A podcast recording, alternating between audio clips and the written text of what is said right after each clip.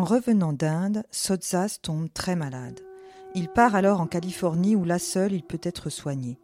L'angoisse face à la mort le marque à jamais. Là-bas, il rencontre les membres de la Beat Generation par le biais de sa femme, Fernanda Pivano.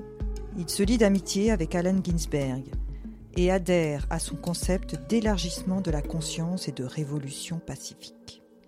De retour en Italie, il fait les céramiques des ténèbres, des vases cylindriques, qu'il appelle aussi instruments de communication et de connaissance ou instruments rituels pour la conscience. Ettore Sozzas. Je ne sais pas ce qu'on voit quand on est mort, mais je pense qu'on voit tout en noir pour toujours. C'est pourquoi la plupart des céramiques des ténèbres sont noires.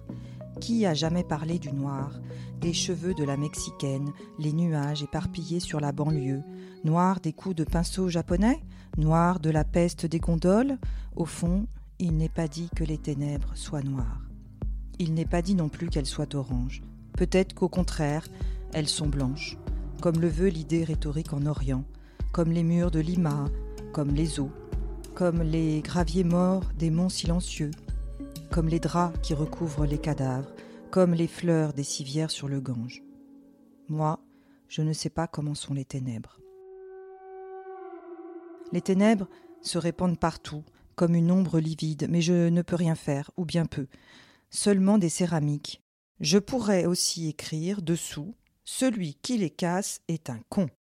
Et espérer que le sultan des États-Unis d'Amérique et le sultan de toutes les Russies bolcheviques, quand ils les briseront avec leurs bombes atomiques, en prendront connaissance. Je ne peux rien faire de plus.